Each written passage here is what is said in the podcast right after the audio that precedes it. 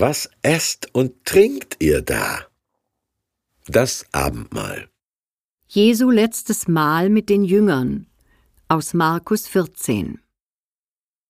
Beim Essen nahm Jesus ein Brot. Er lobte Gott und dankte ihm dafür. Dann brach er das Brot in Stücke und gab es seinen Jüngern. Er sagte, Nehmt, das ist mein Leib. Dann nahm er den Becher. Er dankte Gott und gab ihn seinen Jüngern. Sie alle tranken daraus. Jesus sagte zu ihnen, Das ist mein Blut. Es steht für den Bund, den Gott mit den Menschen schließt. Mein Blut wird für die vielen vergossen werden. Amen, das sage ich euch.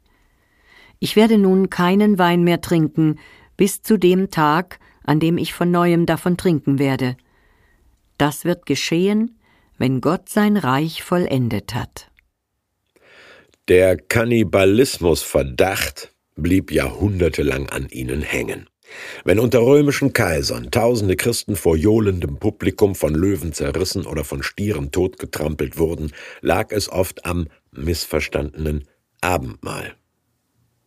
Dabei fing für die Jünger das Passafest zunächst so an wie immer, zur Erinnerung daran, dass der kindermordende Racheengel in Ägypten an all jenen Türen vorbeigegangen war, die mit dem Blut eines Lammes bestrichen waren. Feiern Juden bis heute übrigens das Passafest. Zum Seder-Abendessen vorher gibt's Lammfleisch, hefeloses Brot und über jedem Glas Wein einen Spruch. Aber als Jesus sagt, das ist mein Leib und das ist mein Blut, fällt den Jüngern die Kinnlade runter. Moment mal, dann ist Jesus das Opferlamm? Und der Aufbruch aus der Sklaverei in die Freiheit findet in uns statt? Und das gelobte Land ist überall, wo Gottes Wille Wirklichkeit wird? Das ist Christinnen und Christen aller Konfessionen bis heute heilig. Mit Brot und Wein nehmen sie Christus in sich auf, wie sie sagen, bekennen sich zur Gültigkeit seines Blutes als Vorbeigang ihres Todes und bekräftigen ihre Gemeinschaft als seine Körperteile auf Erden. Das jüdische Vorbeigangsfest als christliches Versöhnungs- und Gemeinschaftsfest.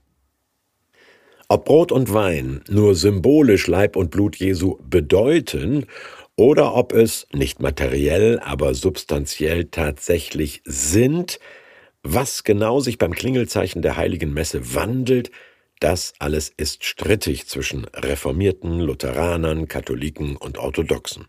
Unstrittig dagegen, dass Christus in diesen Zeichen real präsent anwesend ist. Das glauben alle und sollten alle glauben, die daran teilnehmen. Sonst wäre es ja nur das Nachspielen einer historischen Situation und hoc est corpus meus, das ist mein Leib, würde als Hokuspokus missverstanden.